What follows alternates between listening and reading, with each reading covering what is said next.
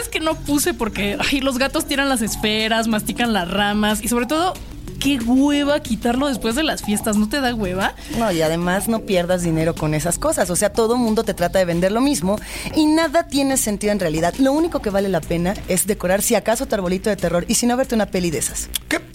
No te metas con mis películas navideñas. Además, lo del arbolito lo compras una vez y no lo quites. No, no, no, no, no, espérense, espérense, no se peleen. O sea, tampoco es para tanto.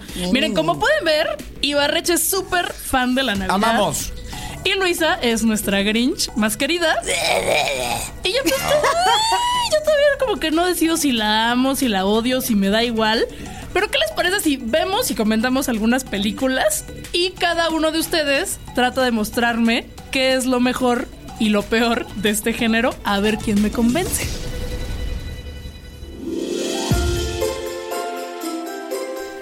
Bienvenidos y bienvenidas. Nosotros, nosotras somos Javier Ibarreche, Luis Iglesias Arvide y Plaqueta y hemos llegado a la mejor época del año. Ay, que se termine ya, por favor, esta payasada. Ay. Ah, por eso. No Vamos a hablar de algunos estrenos navideños y de otros títulos del catálogo que no se pueden perder si es que aman la Navidad tanto como yo. Y se me hace que Luisa no tiene muchas ganas de hacer esto, así que pues vamos a apurarnos porque ya se está poniendo como verde y con pelitos.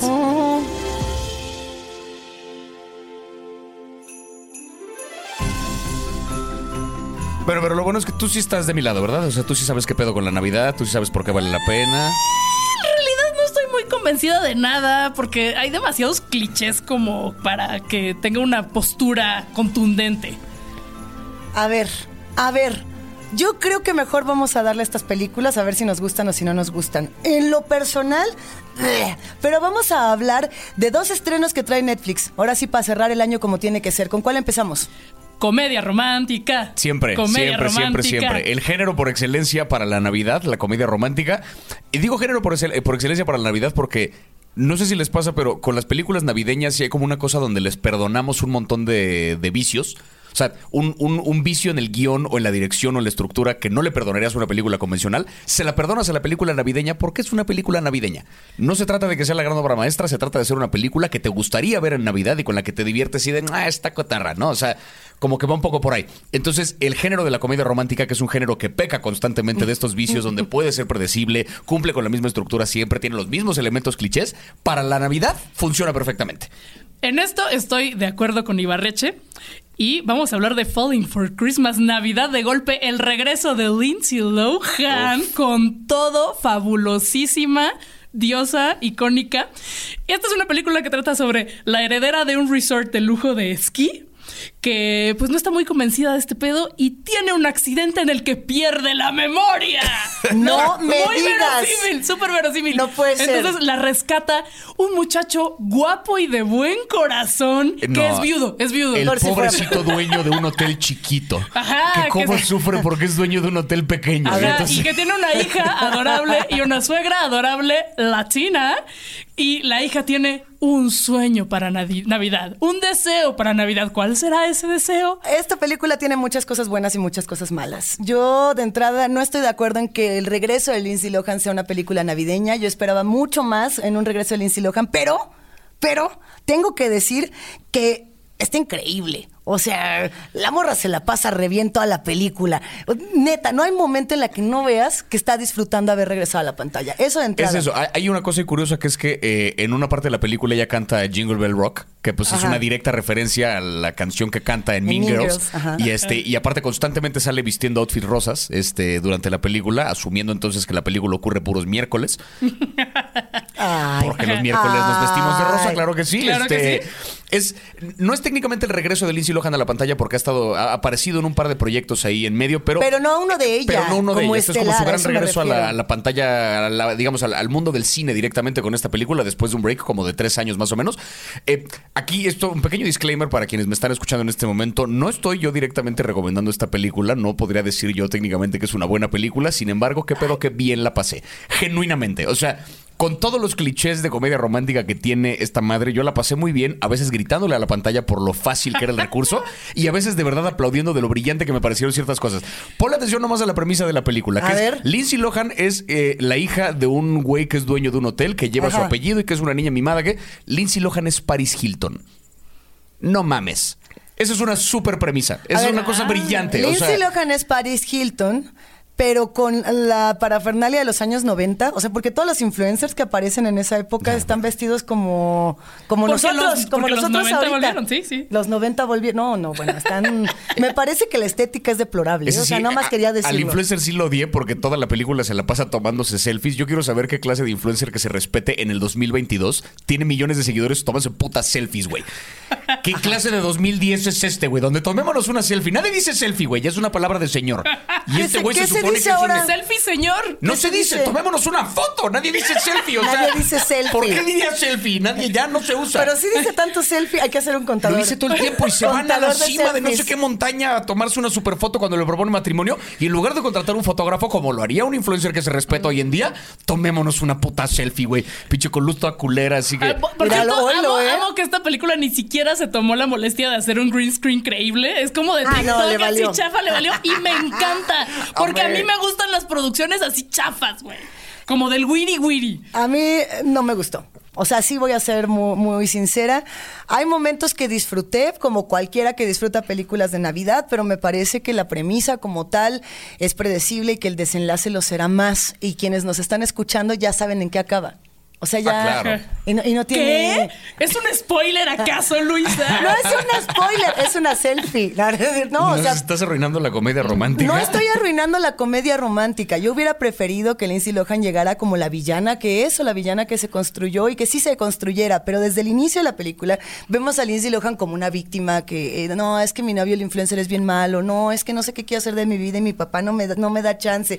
No, es que cuando me despierto no es, no es mala, malísima. Entonces no se transforma a lo largo de la película. O sea, lo que nos gusta son estas películas de- del, del patrón del Scrooge, ¿no? De Claro. decir, soy horrible y cuando acaba dices, ah, te hiciste chido, reconfortante. Sí, claro, aquí, es chida Aquí siempre. es la heroica historia de cómo Lindsay Lohan aprendió a tender su cama, ¿no? Eso es básicamente el, este, eso es básicamente lo que trata la película, pero que comparto un poquito lo que dice Plaqueta en cuanto a la calidad de la producción que de pronto pues sí se puede ver medio chafa y que de pronto en el guion se notan y se notan los recursos, pero o sea, genuinamente genuinamente es una película con la que la pasé bien de lo mal armada que está en muchos sentidos, porque sí se le ven los hilos, el, o sea, y además el- lo superficial que puede llegar a ser la trama porque es el pobrecito dueño de un hotel chiquito Ajá. que se enamora de la dueña del hotel grandote que perdió la memoria tras un accidente y que a lo largo de la película aprende a tender su cama y a preparar unos huevos revueltos y ya. Esa es la gran transformación Oh, del personaje. oh, pero, pero a su papá sí le cae bien Claro, el nuevo está- novio y le cae mal el influencer. No tiene sentido.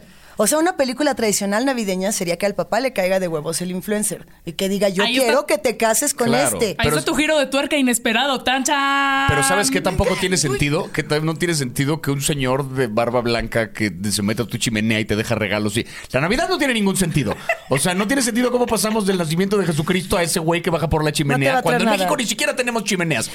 Ese Eso- es el... y es- pero esa es otra cosa que me encanta de esta película, que tiene todas A esas ver. cosas que nos dan fomo de la Navidad en México, que tiene el- los paisajes nevados Una. perfectos. El Ajá. chocolate caliente, que así lo, te- si aquí Ajá. lo tomas te da calor. Dos. Ajá. Tiene... eh, esta, esta perfección que nunca pasa en las cenas porque siempre nos estamos peleando aquí y tienes que ver a los familiares que te caen mal. Aquí todo es perfecto. Tres. Ajá. Y ya, ¿qué más quieres? Y tienes a Lindsay. A mí sí me gustaron sus outfits. Eh, Y tiene el poderoso cringe. O sea, creo que esta película Uy. maneja un poderoso cringe de un nivel así estratosférico. Algo, eh, eso sí me gusta. O sea, que el villano de la Navidad en esta película es el cringe. O sea, este momento, me vale. Si, si no la viste, si no la vieron, si ya la vieron. Hay una escena donde todo el mundo le tiene que ir dando dinero al pobrecito dueño del hotel, ¿no? Y pasan de uno en uno. Yo te doy este cheque porque cuando era la luna de miel no nos cobraste. Toma cinco pesos y llega el otro. Dios. Yo te doy este cheque. Nunca me había sentido más incómoda en mi casa. O sea, eso sí dije, está chido. Para los niña. que odiamos la Navidad, mira, sabroso el cringe. Y la niña que es este infante genérico que solamente sonríe y Ajá. nada más, mamá, ¿por qué? no, no, no, no?" Y pregunta pendejadas y se ríe y ya es. ¿Por qué no volvemos a creer en la Navidad? Es que. La hija del, del pobrecito. Sí, la hija de ese Ajá, güey, de- sí, de- sí, del sí. guapo de buen corazón. La hija de Ay. Chris Hemsworth de región 4, así que no, No. que perdón, no les alcanzó para el día de veras, que contrataron a ese güey que se parece pero en menos. Lindsay Lohan está muy decepcionada de lo que estamos diciendo en este momento. Pero, ¿por no? El está de acuerdo. Pues, es que ya tenían a Lindsay, ¿para qué querías a alguien más? Ya. con- precisamente, precisamente. Ah, eso es muy notorio, ¿eh? que en el cast no buscaron mayores figuras para que Lindsay Lohan Brillara. brillara. Eso ella se va la merece, sola. claro. Ella perrea sola, nadie más perrea con ¿Qué ella, o sea, lo que va. No Sí. sé, un- un- el galán estaba bien. No, sí, pero no, yo, está terrible. De, de verdad, o sea, es una película, creo que eh, genuinamente, ya lo digo con total sinceridad, vale la pena verla con más gente. Si no por otra cosa, para cagarse en la película. Lo digo de verdad. O sea, no es una recomendación irónica lo que estoy haciendo, no estoy tratando de salirme por la tangente. De verdad la pasé bien mentándole la madre a la pantalla con los recursos baratos de la película. Creo que es un lindo ejercicio. Porque cuando le dije, eh, llegué, a mi- llegué a casa de mis papás después de haber visto la película, fui a comer con ellos, y le digo a mi mamá, no tienes idea de la porquería que acabo de ver. Y me dijo, eh, le digo, la no sé qué, la de Navidad de Lindsay Lohan. Y se voltea como hacia el piso, me dice, la vi la semana pasada con tu hermana. O sea, de Y que- me encantó. Y la pasaron genial porque les maman eso. O sea, y fue como, está bien. O sea, ¿sabes? Para eso es esta película. Eso es un poco a lo que voy. O sea, es una cosa, no es una obra maestra, pero no está hecha para hacerlo. Es una cosa navideña que, eh, y está cagado. Y ya.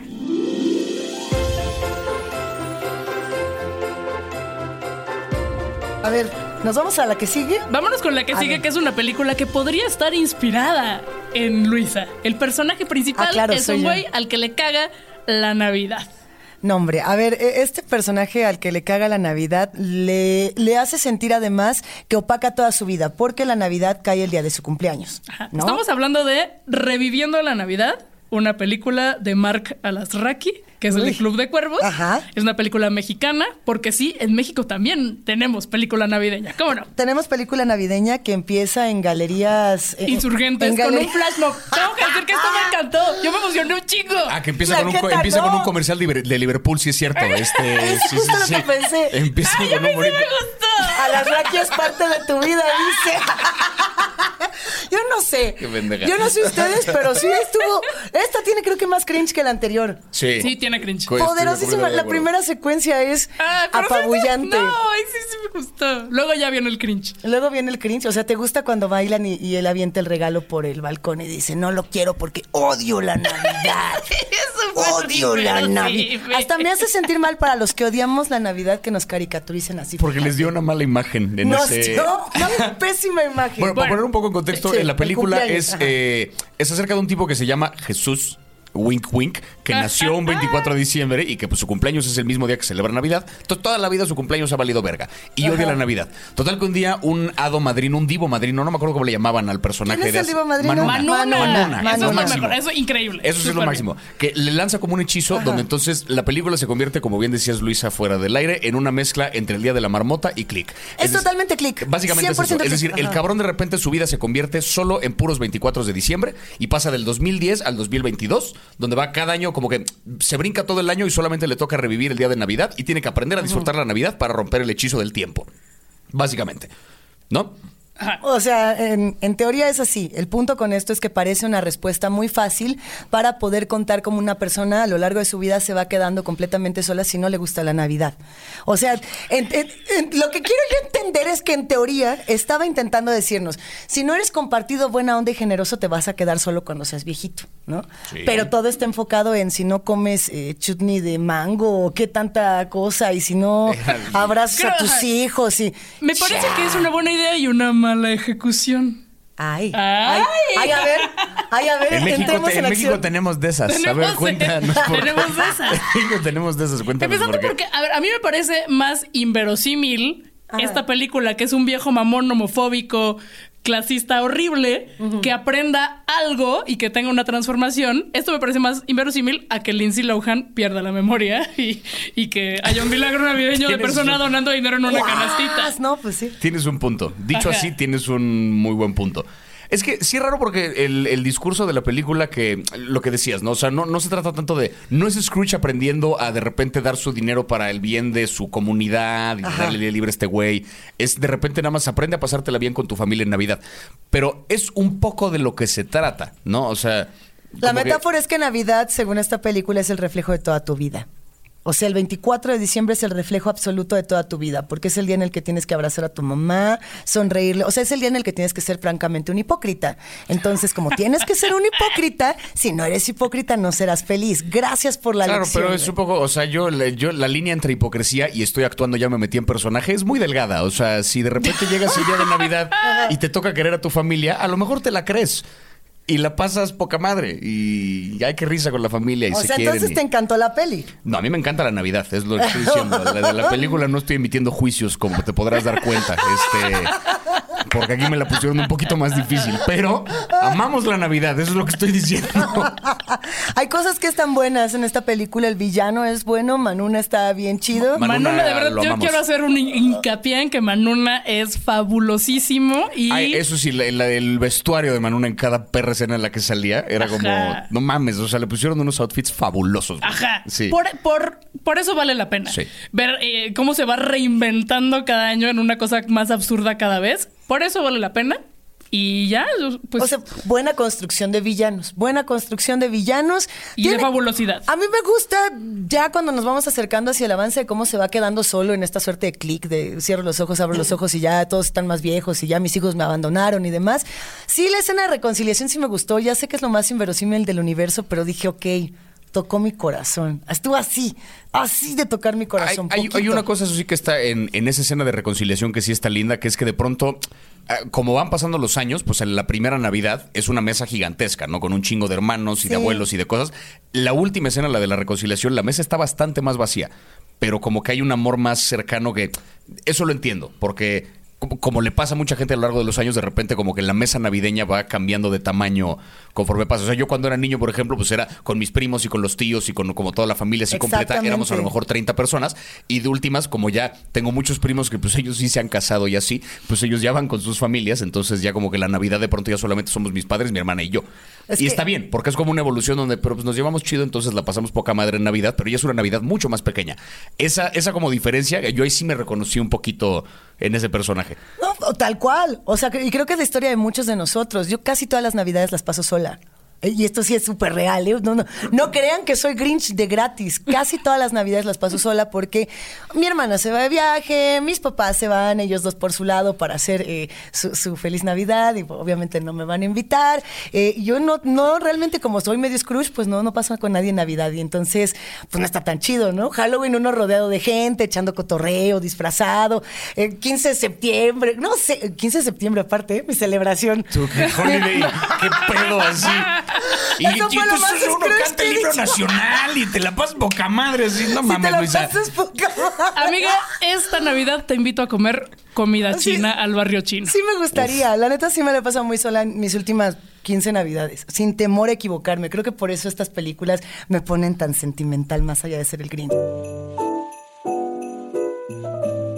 Oigan, ¿qué les parece si recomendamos algunas películas que son nuestras favoritas navideñas que están en el catálogo? Yo genuinamente creo que el Grinch, que digo, ya es un clásico que todo el mundo lo ha visto, Yeah. pero creo que es una película que vale la pena revisitar cada Navidad. Es Jim Carrey, además, en su mejor momento. No estamos hablando de, no, no solo en la cúspide de su carrera, sino él como actor, en, en este afán, este juguetón, y físicamente está como en el momento ideal para, para ser el Grinch. Y si lo han visto alguna vez en una entrevista fuera del maquillaje, está cabrón como sí hace la cara. O sea, sí hay maquillaje, hay un gran maquillaje de por medio, pero el güey es el Grinch. Es muy, muy impresionante. Y es una película que justo habla pues, de la transformación de un personaje del que más motivos tenía para odiar la Navidad. Ahí sí estamos hablando de un villano de a de veras y cómo se transforma en otro que entiende, entiende el verdadero valor que hay detrás de la Navidad. Un valor aparte sí muy superficial, muy pro capitalista, muy gasten, muy consumen, muy tal, pero que eso es lo bonito. Esa es la parte, o sea, la Navidad así de material es la que a mí me gusta. Entonces, y esa, y esa película... Y Barreche diciendo las, las verdades. Sí, Sí, a mí me gusta. A mí. A mí me gustan los regalos y me gusta tragar y me gusta ponerme pedo y me gusta, o sea, que es Pues todo sí. es un es un ah, así consumir. Y, la- y es una- esta película desde un lugar bien extraño celebra eso, pero es un absoluto clásico y creo que ese siempre siempre vale la pena. ¿Cuál es la tuya, Plaqueta? Yo tengo dos, no una sino dos, y que son perfectas para las personas que no se deciden igual que yo, porque no son exactamente la típica película navideña. A ver. Una es La Noche Anterior, que es una comedia con Seth Rogen, Joseph Gordon-Levitt y Anthony Mackie, que es de tres amigos que tienen la costumbre de celebrar en Navidad, porque uno de ellos se le mueren sus papás, entonces se reúnen a fiestear. Y esta es como su despedida, ya están treintones, uno es súper famoso, el personaje de Seth Rogen va a tener un bebé, entonces es como la última fiesta. Y la esposa de Seth Rogen le regala un chingo de drogas. Así que es toda una noche ¿Qué tipo de drogas? de todas. Y el güey se las traga. Todas. Todas, todas, sí. Reducción de riesgos y daños, nada de eso. Todas al mismo tiempo. Y es divertidísima. Es de las películas que más me hacen morirme de risa en la historia. Es muy, muy, muy chistosa. Si les gusta este tipo de humor pacheco, irreverente, de desmadre, les va a súper encantar. Y tengo otra que esta es para ti, Luisa. A ver, Negra Navidad. Es un slasher ¿es de Sustin? navideño, antipatriarcal, de unas morras que están en una universidad en el break navideño. Es como si leyeras mi biografía de Facebook, no sé, de Twitter, qué sé yo. ¿Cómo era? A ver No, otra vez. Negra Comunistas, satánicos. Negra, Negra Navidad. Navidad, Ajá. estas morras que siempre están eh, cuestionando todas las dinámicas patriarcales y clasistas y racistas de su universidad y de pronto pues empieza a haber misteriosos feminicidios y pues todo en el contexto de la vacación navideña te va a encantar. Que se arme, que se arme. Yo voy a recomendar una nomás, una, pero. Y, me voy a poner bien cursi. Mira qué cagado porque tú recomiendas el Grinch y yo voy a poner así. Es que no es cursi, es profunda.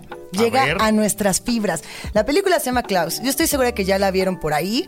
Eh, es del 2019, muy premiada, muy chida. Un cartero que quiere, eh, pues, ganar dinero para recuperar su estatus social y que en el Inter, de una u otra manera, llevando la dicha al pueblo a partir de juguetes, se encuentra con el Santo Claus. Así no es, ¿eh? O sea, véanla, porque la acabo de contar de una manera abismal. Me vale. Está chidísima, es verdaderamente profunda y sobre todo le quita todo el valor, digamos, comercial a la Navidad y regresa a ese significado original, que si le pones peda y juguetes, pues no está nada mal, Oye. ¿no? No está nada mal. Y que Sí, esa película, y que esa película estuvo nominada al Oscar. Así no es. ganó, ¿verdad? Creo que no. Creo que no, porque No. ese me parece que fue un, un super robo ese año, porque esa era la película que tenía que ser. Es verdaderamente chida, la animación está chidísima y la historia es entrañable. Ajá. Yo con eso me quedaba.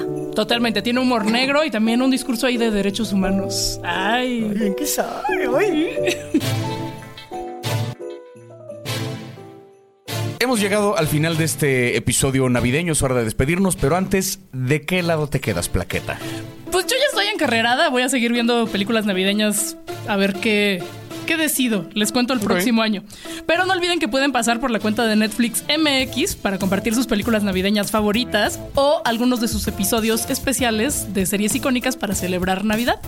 Y tampoco olviden que pueden disfrutar de todos nuestros episodios gratis en Spotify y en otras apps de podcast todas las veces que quieran. Nosotras, nosotros somos Plaqueta Dasher, Javier Dancer, Luisa Vixen. Y este fue un nuevo episodio de Nada que Ver, un podcast de Netflix producido por el equipazo de Posta Santa Cruz, mi amor. Gracias por escucharnos. Bye.